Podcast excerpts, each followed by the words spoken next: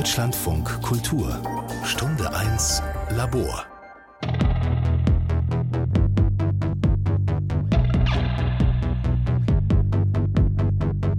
Warum sind die 80er Jahre musikalisch nicht totzukriegen? Und weshalb spielt der Postpunk eine so zentrale Rolle in diesem weiten Spektrum der Musik? Damals war er die Antwort der musikalischen Subkultur auf die Realitäten in West und Ost. Macht ihn das heute deshalb so authentisch und glaubwürdig? Alter! Lass mich gehen!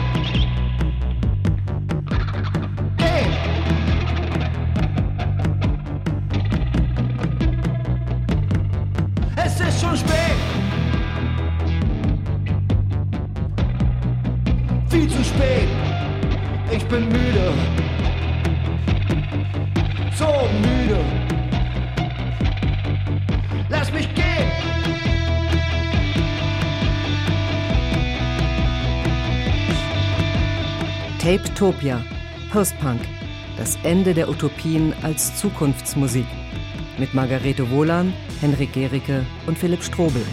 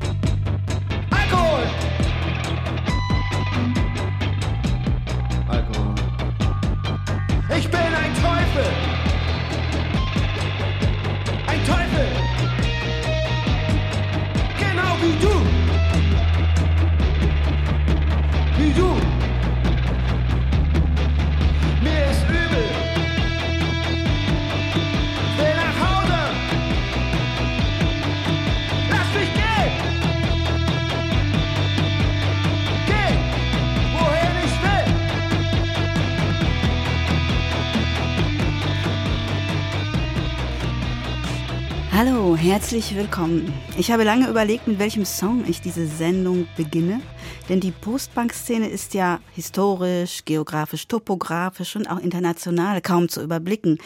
Deshalb habe ich irgendwann beschlossen, mich auf deutsche Bands zu konzentrieren. Das hat auch mit meinen beiden Gästen zu tun, aber dazu gleich. Viele der Songs, die wir heute spielen werden, sind bisher weitgehend unentdeckt und insofern eine Radiopremiere auf Deutschlandfunk Kultur. Rosa Beton und ihr Song Müde gehören dazu. Die DDR-Punkband tritt bis heute auf. Der eben gehörte Song ist von 2022. Er wurde aber auch schon 1983 gespielt. Und ich persönlich finde, er berührt ein Gefühl, eine Stimmung, die heute wieder da ist, aber vielleicht auch nie weg war. Das werden meine beiden Gäste vielleicht beantworten können, dazu was sagen können. Das ist kein lauter Protest gewesen, den wir jetzt hier gerade gehört haben, aber schon ein ziemlich starker Ausdruck alles marode und kaputt, so müde, so ohne Güte. Ist das richtig aufgenommen von mir? Naja, man kann den Text Lass mich gehen, viel zu spät, natürlich auf eine Person bezogen verstehen, so wird es vermutlich auch gemeint sein. Aber was da subkutan sich noch abspielt, war vermutlich genauso beabsichtigt, diesen Text auf den Staat zu beziehen. Man war einfach durch mit diesem System und gerade die DDR-Punks haben ja versucht, sich so einer allgegenwärtigen Umklammerung zu entziehen, also so einer staatlich verordneten Haltetherapie. Und in dem Begriff müde liegt ja auch schon das Ende von der Utopie. Und da fallen natürlich Utopie und Dystopie auch irgendwie ineinander. Und der Untergang als solcher war auf jeden Fall ein bevorzugtes Sujet im Post-Punk. Daher hat sich mir irgendwann auch mal, als ich angefangen habe, eine Schallplattenserie herauszubringen mit alten DDR-Post-Punk-Bands, der Begriff Teptopia aufgedrängt. Weil da eben auch schon der Begriff Utopie eine Rolle spielt. Vielleicht noch nicht das implizierte Ende, aber es auf jeden Fall schon anmoderiert. Wir werden dazu noch später kommen zu Teptopia. Philipp, vielleicht du auch noch. Wie siehst du das? Was fühlst du, wenn du diesen Song hörst? Für mich ist ja, ich bin erst ein Jahr geboren, nachdem dieser Song geschrieben wurde, bin auch selber nicht in der DDR groß geworden. Das heißt, zu dem Kontext, den Henrik gerade schon dazu genannt hat, kann ich natürlich nur in eine Retrospektive draufschauen Klar. und äh, das nicht gefühlt nachempfinden. Aber ansonsten bin ich da völlig bei dir, Henrik. Und ist das ein typisches Beispiel für Postbank, würdet ihr beide sagen?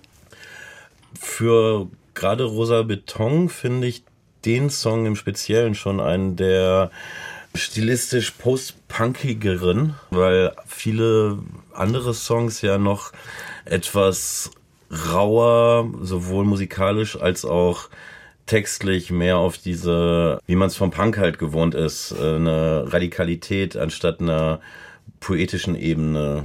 Ja, du hast es ja am Anfang auch gesagt, also nicht, dass die Wut raus war, aber die Wut wurde kanalisiert und hat sich einfach auch andere Ausdrucksformen gesucht. Ich habe das mal so beschrieben, dass so manche Punkband dann auch angefangen hat, so ein bisschen Laudanum ihren Songs unterzuheben oder unterzumischen. Dieser Song Müde ist ein typisches Beispiel dafür, weil die Platte von Rosa Beton ist eigentlich sehr, sehr Punkrock. Aber dieser Song ist der letzte auf der Platte und gibt dann so einen Ausblick in das, was später folgte. Henrik, du hast es schon erwähnt, Teptopia ist auch sozusagen der Titel unserer Gesprächs- und Musiksendung heute. Und Teptopia ist auch diese Schallplattenedition, zu der wir gleich noch kommen werden. In diesem Titel steckt ja sozusagen die Vermischung Tape. Das ist das Medium gewesen in den 80er Jahren, mit dem schlechthin alles aufgenommen wurde. Der Kassettenrekorder als sozusagen Sinnbild des Ganzen. Und Utopia. Und jetzt ist das Ende der Utopien als Zukunftsmusik. Also, ich werde mal gucken, ob wir am Ende unseres Gesprächs erfasst haben, was das genau heißt. Ich bin Margarete Wohlan, hallo, und meine Gäste sind einmal Henrik Gericke, Autor, Herausgeber, DJ und Galerist, geboren 1964 in Ostberlin. Ein sehr bewegtes, abwechslungsreiches Berufsleben, von dem ich nur einige Beispiele erwähne, die für unser Thema wichtig sind. 81, 82 Sänger der Ostberliner Punkband The Leistungsgleichen, Herausgeber unabhängiger Editionen und Samistat-Hefte, viele Veröffentlichungen zum Thema Subkultur in der DDR. Seit 2019 Herausgeber der eben beschriebenen Schallplattenedition Tapetopia, GDR Underground Tapes. Hallo Henrik. Hallo. Philipp Strobel, geboren 84 in Gelsenkirchen, internationaler DJ, der von Tiflis über Berlin und London bis New York auflegt. Und er ist seit 2011 Betreiber des Musiklabels Aufnahme und Wiedergabe. Dort erscheinen europäische und US-amerikanische Post-Punk-Acts der Gegenwart, aber auch die Serie Tapetopia GDR Underground Tapes von Henrik. Hallo Philipp. Hallo Margarete. Sagt mal vorab, wir konzentrieren uns heute tatsächlich vor allem auf ostdeutsche Titel, ist das legitim? Können wir tatsächlich das tun, ohne den Postbank zu beschädigen? Fehlt da nicht der ganze andere Raum von Fehlfarben, DAF, einstürzenden Neubauten bis hin zu The Gang of Four, Sisters of Mercy, Bauhaus und Schocktherapie? Naja, wenn wir das ganze Spektrum beleuchten wollen würden, dann würde wahrscheinlich die Sendezeit nicht ausreichen ähm, oder der ganze Tag nicht. Und sich hier auf einen Teil zu fokussieren, macht schon Sinn, zumal über die von dir genannten Acts vermutlich in der Vergangenheit schon mehr berichtet wurde oder mehr auch bekannt ist als die Beispiele, die wir jetzt für heute rausgesucht haben. Ja, die genannten Bands stehen ja alle für Post-Punk und für so eine ähm, allgemeine Entzauberung, die man ja durchaus auch eine Desillusionierung nennen mag, vielleicht mit der Ausnahme von Gang of Four, die eben sehr, sehr politisch waren, vielleicht auch utopistisch sogar, äh, weil sie sehr links waren und auch an eine andere Zukunft geglaubt haben. Ich denke, dass es vielleicht ganz sinnvoll ist, sich auch mal im Zusammenhang mit dem Thema auf ostdeutsche Bands zu konzentrieren, weil als im Westen noch die Angst vor Big Brother umging, war der große Bruder im Osten ja bereits Realität. Und im Osten hatte Punk als Revolte manchmal eine ganz andere Brisanz als im Westen, wobei dann wieder das ästhetische Abenteuer von Postpunk, also von Punk nach Punk, im Osten und im Westen nach einem ähnlichen Muster verlief. Im Grunde nach gar kein Muster. Das war ja sehr, sehr typenoffen. Und im Osten waren die Themen aber auch andere als im Westen. Also dort hatte man so in den 1980ern wenig Sinn, jetzt die Überfremdung durch einen Computerstart zu besingen. Da ging es tatsächlich eher um eine Endzeit, also wirklich auch um das Ende einer großen Utopie, mit der ja gerechtfertigt wurde, was man auch an Einschränkungen jenseits der tot zitierten sozialen Errungenschaften so erlitten hat, ja.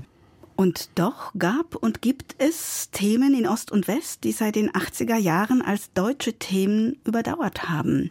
Was wiederum ein Grund mehr dafür ist, dass wir uns in dieser Sendung auf deutsche Bands konzentrieren. Ich spiele mal zwei Songs dazu ein. Und das Interessante ist, zwischen beiden Titeln liegen Jahrzehnte.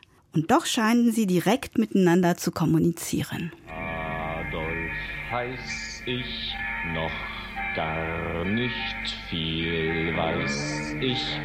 Mutter sagte mir ein Sprüchlein an, damit ich's lerne so gut ich kann. Wenn mich dann die Leute fragen, kann ich doch zu ihnen sagen, Adolf heißt ich, manch gutes Sprüchlein weiß ich. Deutsch bis Mark, aufrecht und stark, Deutsch bis aufrecht und stark, Deutsch bis aufrecht und stark, Deutsch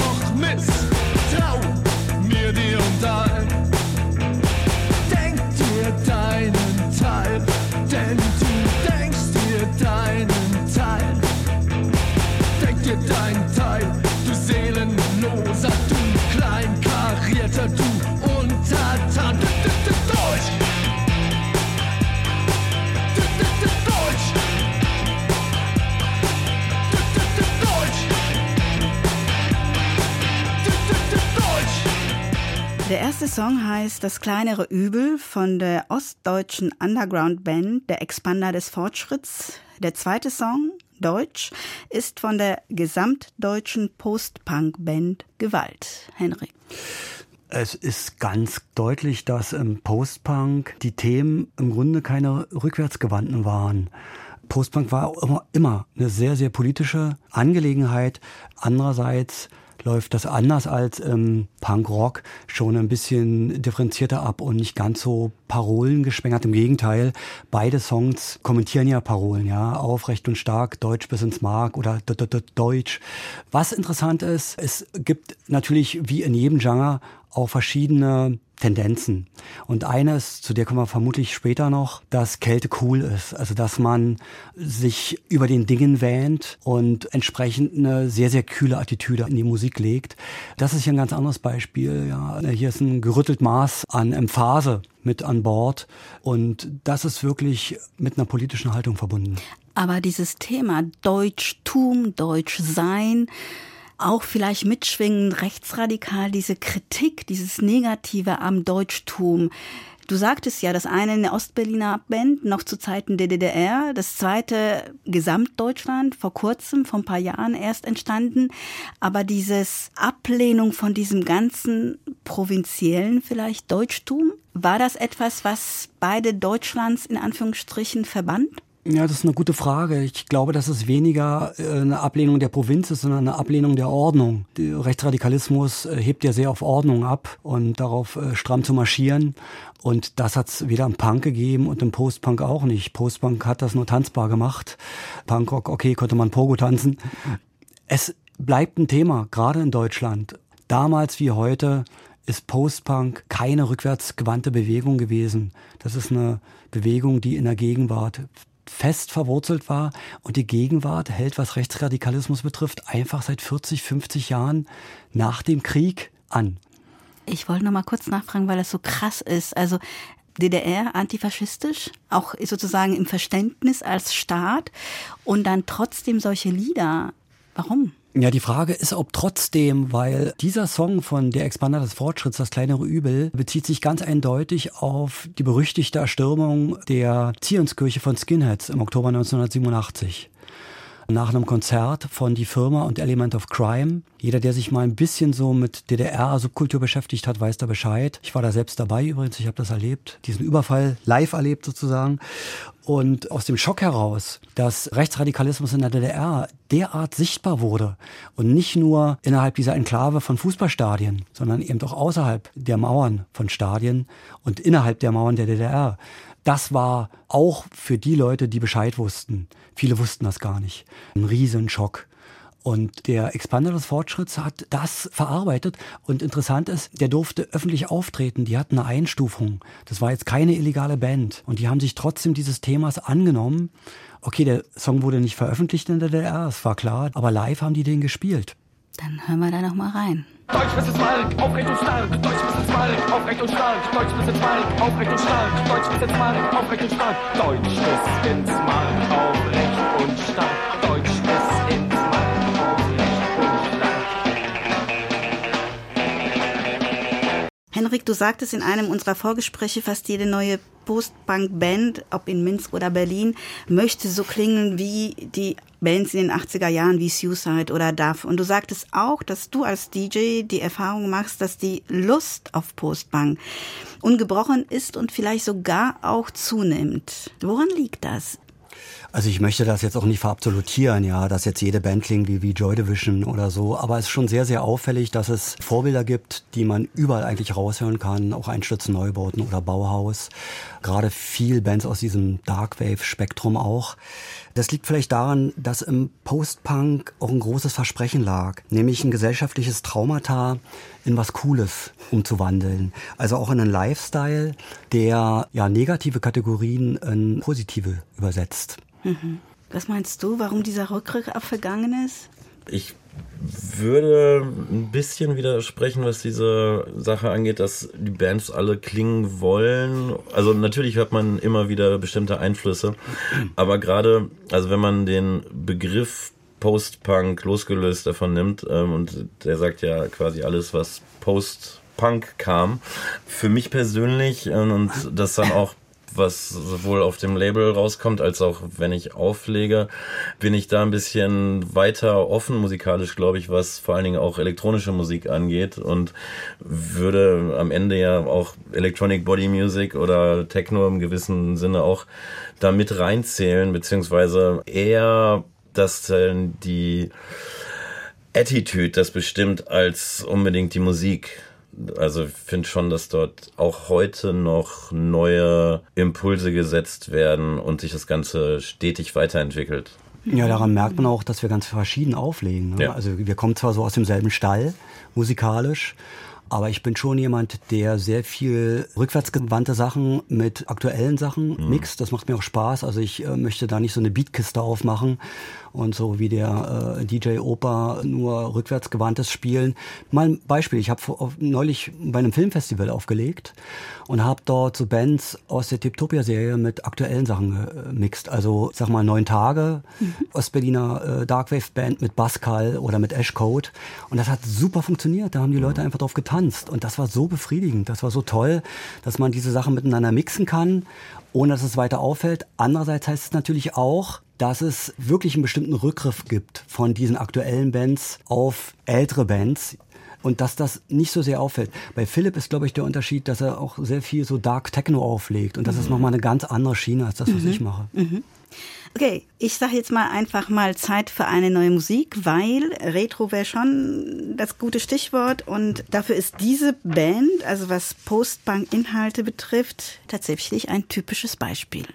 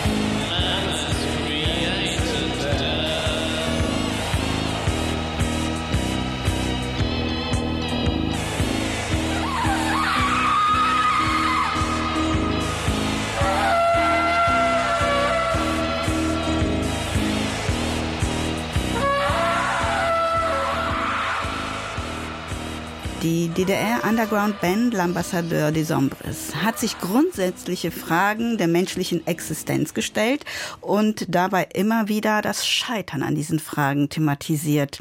Man has created death geht auf das Gedicht des irischen Poeten William Butler Yeats zurück und behandelt die Frage nach menschlicher Verantwortung. Sie macht aber auch musikalisch betroffen, oder? Naja, wenn man das Gedicht liest und sich mit dem Text beschäftigt, ist das letztendlich ein Sterbegesang. Mhm. Ja, auf einem Soldaten, der fällt, was ja ohnehin so ein fragwürdiger Begriff ist, ja, dass jemand fällt, der verreckt. Ja, und das ist so ein Stimmt. Euphemismus da fällt jemand, ja, das klingt immer heroisch irgendwie, mhm. aber das hat oft überhaupt nichts Heroisches. Und das ist ein Song, den muss man jetzt gar nicht künstlich irgendeine Aktualität unterschieben. Man wünscht sich ja heutzutage den Kalten Krieg wieder fast herbei, in einer Zeit, wo, äh, äh, wo es einen heißen Krieg gibt. Und es wird ja auch gerne von einem eingefrorenen Konflikt gesprochen. Nicht, dass ich diesen Begriff wirklich gutiere, aber in seiner Fragwürdigkeit passt er auch sehr, sehr gut auf Postpunk, weil ja da Kälte auch eine große Rolle spielt. Auch in der Ästhetik, also von mir aus Trockeneisnebel, Schwarzlicht, äh, auch der Sound, Minimal Wave. Das hat alles mit Kälte zu tun. Und insofern ist Postpunk auch immer durch eine seltsame Poetik geprägt, auch wenn diese Poetik vielleicht im Zusammenhang mit dem Krieg fragwürdig erscheinen mag. Tod, Krieg, Kälte sind alles sehr düstere Bilder, die sich damit irgendwie aufdrängeln. Ist das so gewollt? Der Postpunk hat sich selbst einen Auftrag gestellt, also jetzt heroisiere ich das mal ein bisschen, weil letztendlich geht es auch um die Rückgewinnung des Individuums gegen den Staat. Und wenn wir uns das Gemetzel in der Ukraine ansehen, was passiert denn dort? Da gibt es ein Massensterben. Und schon in diesem Massensterben wird auch das Individuum wieder entindividualisiert. Postpunk, sicher auch Punk und vielleicht auch andere Musikgenres, ich will das gar nicht jetzt nur auf Postpunk verkürzen, hat ganz sicher damit zu tun, dass Leute eine Souveränität über sich selbst wiedergewinnen wollen. Gehen wir kurz mal in die 80er Jahre zurück, wo das ja alles begann. Die waren in Ostdeutschland und Westdeutschland, was ja schon anklang, sehr ähnlich und doch verschieden, was den Postbank betrifft. Es gab diese Endzeitstimmung, also wir denken nochmal zurück an den Kalten Krieg. Es gab die Pershing-Raketen auf US-amerikanischer Seite und die SS-20-Raketen auf sowjetischer Seite. Die Apokalypse drohte. Sie stand bevor, sie nahte. Es unterschied sich in den Inhalten. Im Westen war eher das digitale Zeitalter, das vorweggenommen wurde, der ferngesteuerte Mensch. Im Osten ging es, wie du schon sagtest, Henrik, um eine Abgrenzung gegen dieses sozialistische Heilsversprechen der DDR. Und es kam so eine melancholische, düstere Kaputtnis, die ich in diesen Songs immer wieder entdecke, wenn ich sie höre. Wenn man all dieses in Betracht zieht, die Unterschiedlichkeiten, aber auch die Ähnlichkeiten in diesen Zeiten, damals in den 80ern, liegt darin begründet, warum dieser Postpunk bis heute so eine Aktualität hat und auch so glaubwürdig klingt? Ich empfinde Postpunk nicht zwangsläufig als glaubwürdig. Da gibt's auch Schablonen und Zerrbilder, die innerhalb des Genres immer wieder bedient werden. Aber Kälte gehört auch in gewisser Weise als Archetyp in mhm. dieses Genre. Ich glaube, dass in hochindustrialisierten Ländern ein großer Verlust von Sinnhaftigkeit empfunden wird. Und insofern ist Postpunk auch systemüberlappend relevant gewesen, wie auch Punk selbst. Vor allem auch durch eine gewisse Gebrochenheit in mhm. den Thematiken, die verhandelt werden. Die Realität wurde jetzt nicht unbedingt vertont, aber man hat sich irgendwas auch herbeigewünscht, was der Realität nicht entspricht. Aber gerade dadurch, dass es nichts hilft, die sich herbeizuwünschen, ja, hat man ja diesen Bruch auch empfunden und hat ihn eben auch vertont. Mhm. Was ich noch sehr spannend finde zu dieser BRD, DDR, beziehungsweise generell, wenn man betrachtet, dass ja diese Musik mehr oder weniger zur gleichen Zeit äh, überall auf der Welt passiert ist und wir reden ja von einer Zeit, wo man nicht durch das Internet sofort Zugriff auf alles hatte, beziehungsweise man ja wirklich auf Jagd gehen musste, um Schallplatten zu bekommen oder Künstler zu entdecken oder Konzerte zu sehen, wo man im Zweifel nicht mal weiß, wie die Band heißt, die da gerade spielt. Und das dann vor allem in Bezug auf die ähm, DDR, wo es ja wahrscheinlich äh, noch um einiges schwieriger war, Zugriff auf äh, bestimmte Schallplatten zu bekommen oder Bands kennenzulernen gerade wenn ich jetzt die Sachen aus der DDR kennenlerne, wundere ich mich jedes Mal wieder, also wie gut und trotz allem auch, wie ähnlich es teilweise zu Bands ist, die mir vorher bekannt waren, aber nicht bewusst, dass es dort so einen Einfluss gegeben hat. Aber das finde ich so interessant, dass es überall auf der Welt diesen Geist mhm. gab, ohne dass es diese Verbindung gab wie jetzt im Internet hat ja irgendwie auch damit zu tun, dass es ja anscheinend bei der Generation, bei der Jungen damals überall dieses Bedürfnis danach gab, oder? Naja, aus dieser politischen Endzeitstimmung, aus der ja vermutlich für viele Jugendliche eine Resignation hervorging äh, und auch man quasi der Apokalypse schon ins Auge schaut und das dann musikalisch versucht umzusetzen. Ich weiß nicht, wann man angefangen hat, die Sachen Post-Punk zu nennen, aber ich glaube, damals hat wahrscheinlich niemand, der angefangen hat, Musik zu machen, sich gedacht, ich mache jetzt eine Post-Punk-Band. Nee, das lief auch damals alles unter, unter Indie-Rock mhm. oder Indie-Pop. Mhm. Den Begriff Post-Punk gab es nicht. Ich würde sogar sagen, den gab es in der Weise noch nicht mal in den 90er Jahren. Der wurde erst später zu so einem Überbegriff. Mhm. Ich wollte jetzt aber nur mal kurz nachfragen, weil du ja 84 geboren mhm. bist. Das heißt, du hast erst im Nachhinein so diese Musikszene und auch dieses Musikjahrzehnt erfahren und erlebt. Kannst du mit dieser Düsterkeit was anfangen? Ist das jetzt wieder da?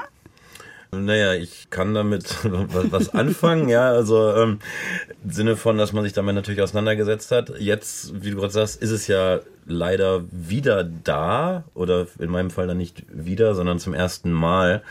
Aber also ich selber bin eigentlich auch 20 Jahre später, aber mit Punk, hauptsächlich Deutschpunk, groß geworden, wo die meisten Texte ja dann eher Scheiß Staat, Scheiß Bullen und mhm. Lass uns saufen gehen das zunächst ausdrücken, bevor dann dieser doch mehr düstere und resignativere Sound dazu kommt.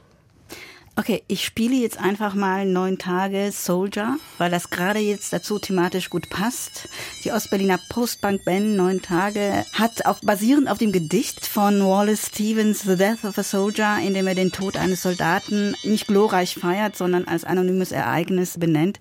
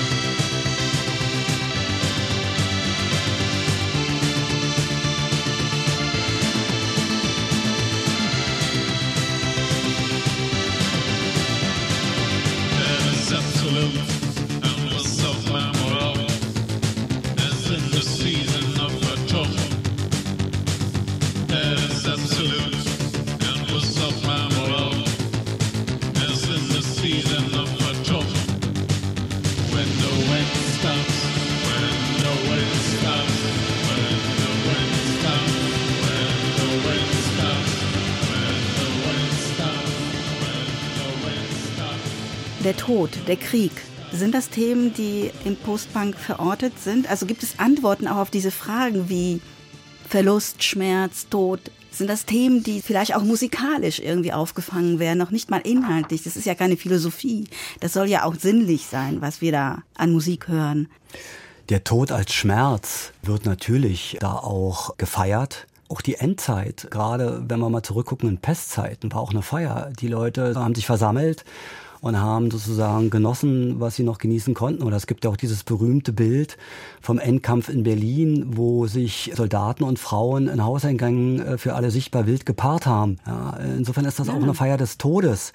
Man muss da nur vorsichtig sein, gerade dann später in den 90er Jahren, wo der gerade im Gothic der Tod auch verklärt wurde. Da wird es dann auch manchmal peinlich. Als Erlösung gefeiert wird. Ja, als Erlösung, äh, ohne dass man eigentlich einen Begriff davon hat, was das eigentlich bedeutet.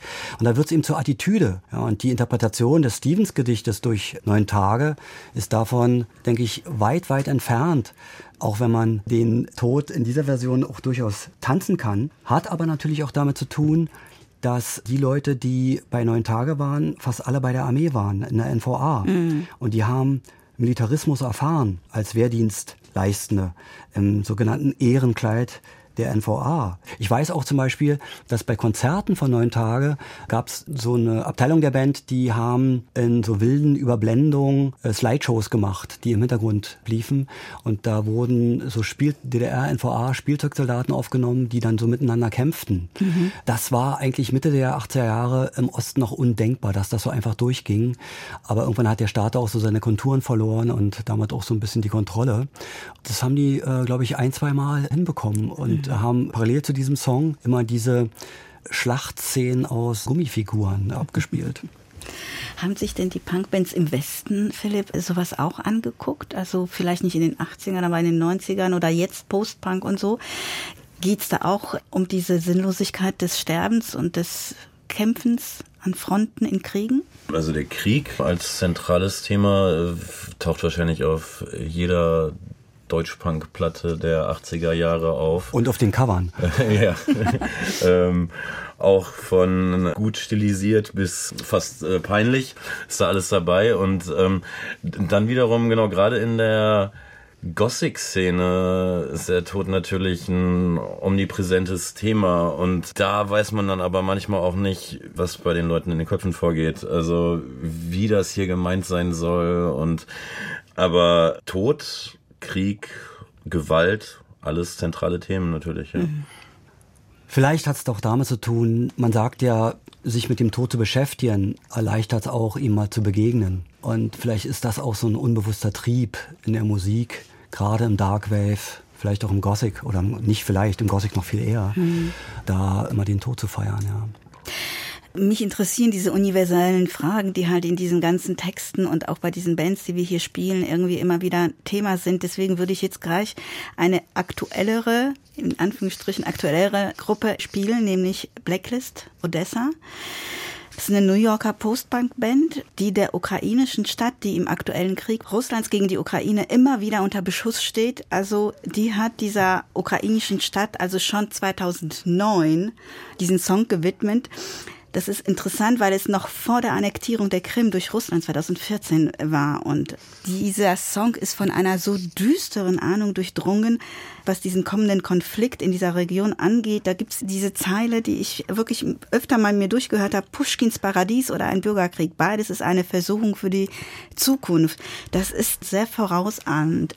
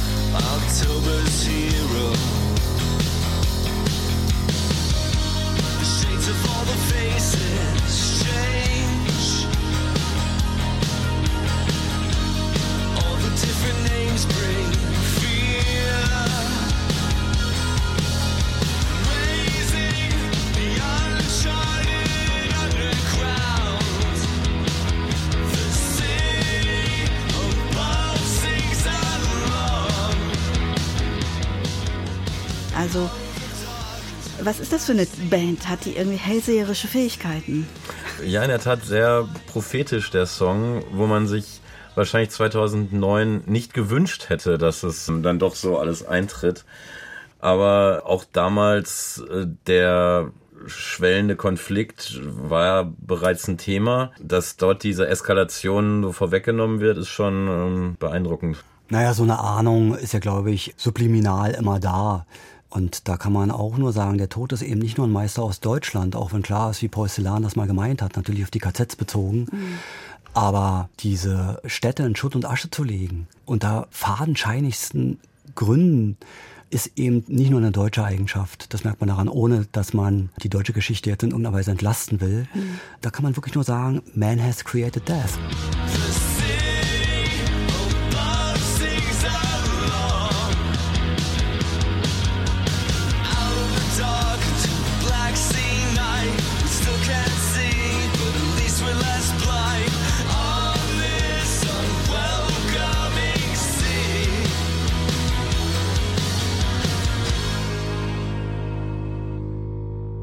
Ich habe mich gefragt, dieses New Dark Age Gefühl, das damals herrschte, ist das etwas, was jetzt wieder kommt? Und brauchen wir das, um die Welt zu erfassen, um zu sehen, irgendwie so, wohin es geht? Diese Düsterkeit.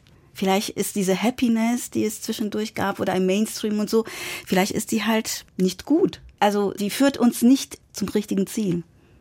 Also dieses New Dark Age Yes. Feeling von mir aus, um mal im Englischen zu bleiben, schließt zumindest schon mal eine positive Weltsicht aus. Und wenn man vor einer positiven oder vor einer positivistischen Weltsicht gefeit ist, ist man vielleicht auch eher davor gefeit, manipulierbar zu sein. Und da sind wir wieder bei den kritischen Geistern. Vielleicht bin ich deswegen für diese Musik oder für diese Ausdrucksform, nenne ich es mal, so anfällig, weil es spielt da äh, Skeptizismus eine tragende Rolle. Und gegenüber, ich sag mal, Verlautbarung, wie wir sie überall hören, kritisch zu bleiben und auch unabhängig zu bleiben, das setzt einen allgemeinen Skeptizismus voraus. Und ich glaube, den habe ich übrigens durch meine Zeit als äh, Punk mir bewahrt. Philipp, also Punk oder Postpunk als so eine Art gegen den Mainstream so ein bisschen reiben, um auch nicht manipulierbar zu sein oder nicht eingenommen zu werden, ja? Das auf jeden Fall. Also man schafft sich ja irgendwie seine eigene Nische und seine eigene Comfortzone auch, in der man sich von anderen abgrenzt, von dem Mainstream oder auch vielleicht von einer Happiness, die einem vorgespielt wird, die man selber aber so nicht empfindet. Und was du gerade gesagt hast, dass das übrig geblieben ist von einer Zeit als Punk, wo ich eigentlich denke, dass das doch eigentlich genau das ist. Also, dass man immer so gesehen Punk bleibt, weil man sich diese Einstellung oder diese Grundeinstellung davon weiterhin bewahrt und musikalisch vielleicht anders mitnimmt. Aber es geht ja wirklich um eine, um eine Weltsicht. Um eine äh, Welt- Haltung um vielleicht Eine auch. Haltung, die doch, ja, ich glaube, für uns beide nach wie vor eine große Rolle spielt. Haltung, das ist ein gutes Stichwort. Ich habe nämlich eine Musik gefunden, die auch in deinem Label erscheint, nämlich von einer polnischen Künstlerin. Mała Herba, Wszystko marność, alles Vergänglichkeit. Und die würde ich gerne spielen, weil ich habe dann ein Interview von ihr gefunden, wo es darum geht, handlungsfähig zu bleiben oder sich eine Handlungsmacht zu erschaffen. Aber hören wir doch erstmal rein. Eine ungewöhnliche Musik für den Postpunk.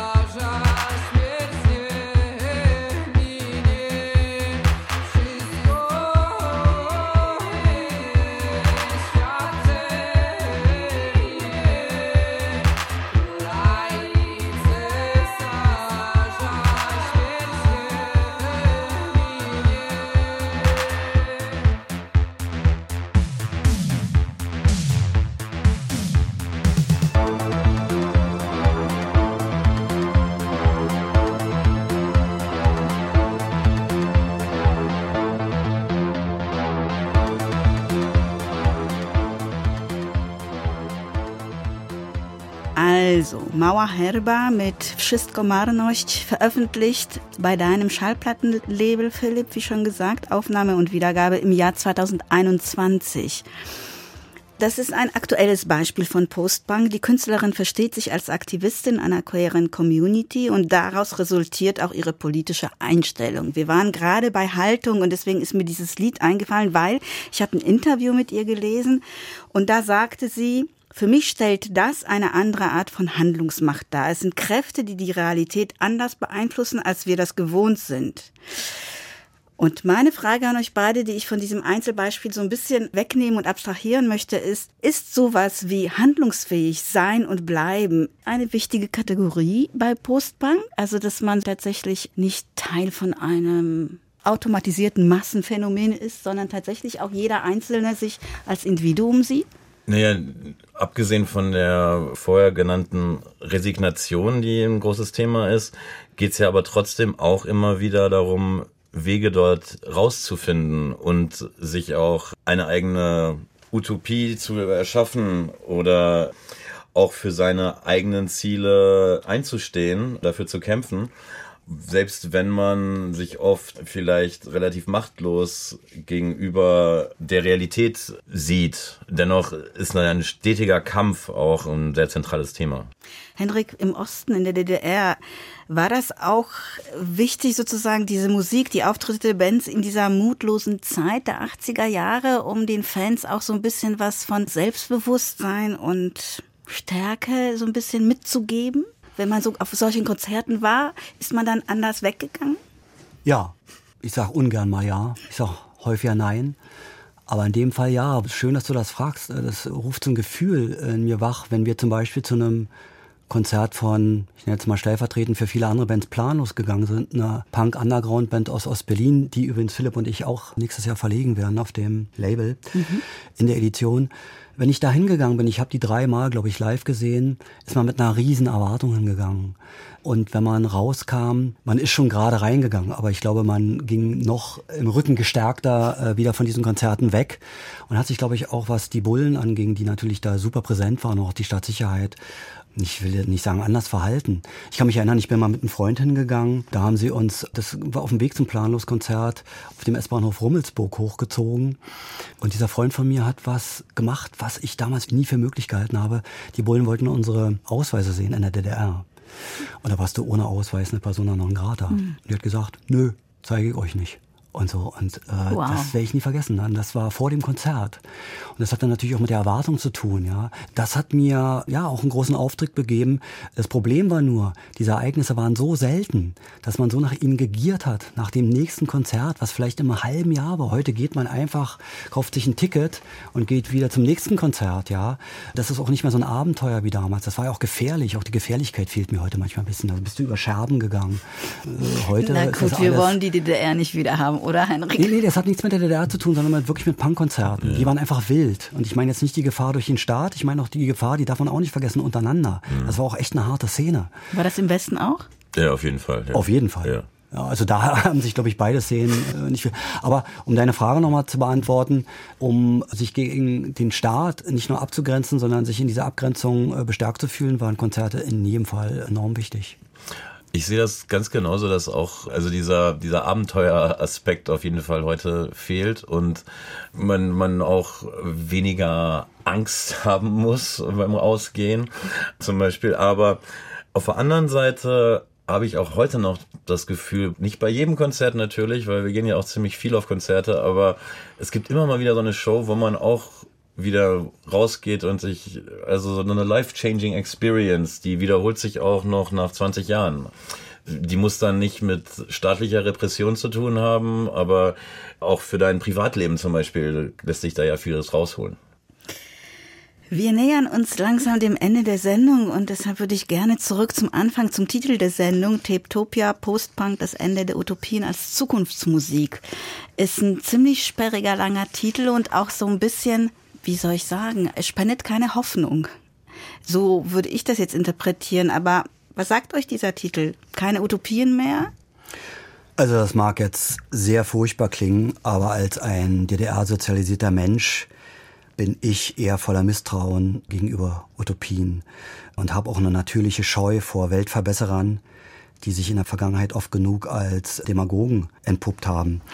Vielleicht findet man Utopien auch heute woanders, also nicht mehr in dem großen gesellschaftlichen Entwurf, wie er bisher zu allen Zeiten, jedenfalls im 20. Jahrhundert, zu spüren war oder ja, zu durchleiden war, sondern in wirklich konkreten Anliegen, die jetzt nicht nur ein Heilsversprechen sind. Schutz des Planeten, Gleichstellung der Frauen fällt mir ein.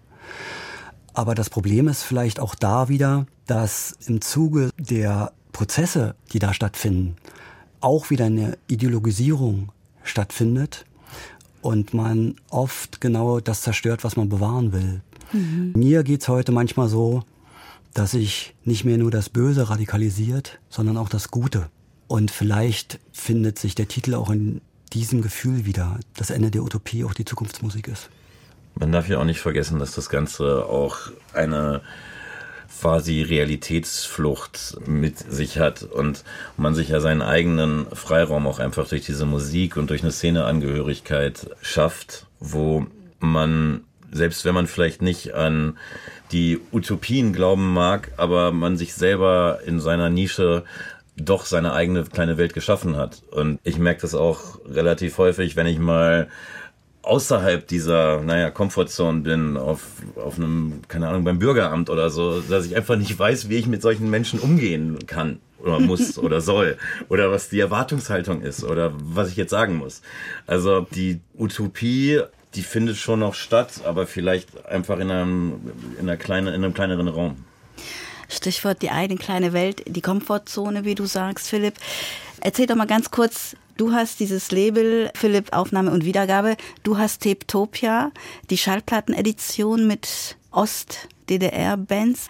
Ist das etwas, was ihr damit meint, die eigene Welt, in die man sich zurückzieht und in der man so ein bisschen, ja, seine Seele streichelt? Also absolut. Also es war schon irgendwann eine bewusste Entscheidung, sich komplett auf, äh, also im Berufsleben komplett auf Musik zu konzentrieren in meinem Fall. Und ich sehe da, also ich mache selber keine Musik ähm, als Produzent, aber leg halt die Musik anderer Menschen auf und verleg die Musik anderer Menschen. Und sehe beides schon wirklich, also unter diesem kurativen Aspekt, dass ich mir da mein eigenes kleines Universum schaffe, das auch vielleicht nicht sich jedem direkt erschließt, der irgendwie jetzt sieht, auf dem Label kommt heute eine Techno-Platte und morgen eine DDR-Post-Punk-Band raus. Für mich und meine kleine eigene Welt macht das allerdings schon alles sehr viel Sinn. Und welchen Sinn macht das? Weil du sagst, den einen Tag ein Techno-Label aufzulegen oder rauszugeben und am nächsten Tag Postpunk? Naja, also ich meine, wenn ich jetzt von Techno spreche, das ist ja auch ein sehr weit gefächerter Begriff, genauso wie Postpunk. Ja. Die Form von Techno-Schallplatten, die auf unserem Label rauskommen, funny enough, die meisten der Künstler haben auch einen Post-Punk oder Industrial Background. Und das meinte ich ja zu Beginn schon, dass die Weiterentwicklung auf musikalischer Ebene stattfindet, im Sinne von, dass auch untypischere Sounds heutzutage für mich unter dem Begriff Post-Punk zusammengefasst werden können. Mir geht das ganz ähnlich, aber ich glaube, bei mir findet noch was anderes statt. Äh, Was ich so wunderbar finde in der Zusammenarbeit von Edition und Label, ist, dass dort zwei Zeiten aufeinander prallen und in irgendeiner Weise auch Energien freisetzen. Also von mir ist jetzt Dark Techno und das, was da so an Post-Punk eben vor, man muss ja sagen, 35 Jahren stattfand, in einem auch ganz anderen System. Und mir liegt dran, die damals ungewollten Kinder, also vom Staat ungewollten Kinder, die nie veröffentlichen konnten. Also fast alle dieser Tapes, die wir auf Vinyl heute veröffentlichen, sind unveröffentlicht. Die schlummern bis heute in den Archiven, auf Dachböden, in Kellern. Dass man die jetzt nicht innerhalb der ja, geschätzten Kreise von Ostlern rausbringt und verkauft, die da natürlich in die Hände klatschen, weil sie das jetzt endlich mal in Händen halten. Man muss einfach wissen, diese Tapes kursierten in Auflagen von 10 bis 30 Stück. Also äh, von Veröffentlichung kann man gar nicht reden. Aber da komme ich auf den Begriff der Welt zurück. So sehr wir uns da auch eine eigene Welt schaffen, das ist vollkommen richtig, öffnen wir auch eine Welt. Wir entlassen sozusagen die Kindlein in die Welt. Also diese Platten werden auch nach New York verkauft. Es gibt einen Plattenladen in Rotterdam, an den ich die verkaufe. Das finde ich toll, dass diese Musik, die so unerschlossen ist, da eine ganz andere Öffentlichkeit heute bekommt und überhaupt zum ersten Mal eine Öffentlichkeit bekommt. Und insofern öffnet sich auch eine Welt und vielleicht auch eine Aussicht. Und da sind wir wieder beim Begriff der Dystopie. Damit verbinde ich wirklich auch eine Hoffnung. Das ist was, was mir einfach sehr gefällt und was mich auch sehr erfüllt. Das ist ein schönes Schlusswort, Henrik, finde ich total gut. Ich bedanke mich bei euch beiden, bei Henrik Gericke und Philipp Strobel und ich spiele zum Schluss Heinz und Franz mit ihrem Song Leitungsmasten. Habe ich von dir bekommen, Henrik. Ja, das ist ein Duo gewesen aus zwei Leuten. Heinz Havermeister, der bei der bolschewistischen Kurkapelle auch mitgespielt hat und auch in der Samistat-Szene aus Berlins aktiv war. Und von Frank Brettschneider, ja doch ein sehr bekannter Musiker, der Impresario sozusagen von AG Geige war, aber auch von Rasta Noton dann in den 90er Jahren. Auch interessant, jemand, der aus diesem Ost- Post-Punk-Spektrum kommt und dann aber später als Musiker oder Kompositeur elektronischer Musik sehr, sehr bekannt wurde. Und ergänzend dazu, was ich hier sehr interessant finde, der Titel Leitungsmasten basiert auf dem Gedicht des Arbeiterdichters Werner Lindemann, der wiederum der Vater von Till Lindemann ist, der der Sänger von Rammstein ist. Kann man das mal kann Man, sehen. das kann man sich nicht ausdenken. So. Nee. Und er passt kongenial zum Untertitel der Sendung Das Ende der Utopien als Zukunftsmusik.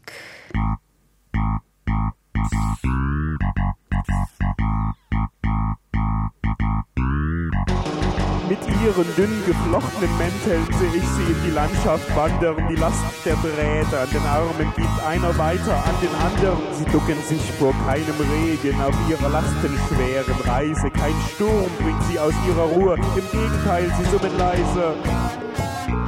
Das war Tape-Topia, Postpunk, das Ende der Utopien als Zukunftsmusik. Von Margarete Wohlan, Henrik Gericke und Philipp Strobel. Mit Musik von Rosa Beton, L'Ambassadeur des Ombres, Expander des Fortschritts, Gewalt, Neun Tage, Blacklist, Marwa Herber und Heinz und Franz. Redaktion und Moderation Margarete Wohlan. Deutschlandfunk Kultur 2024.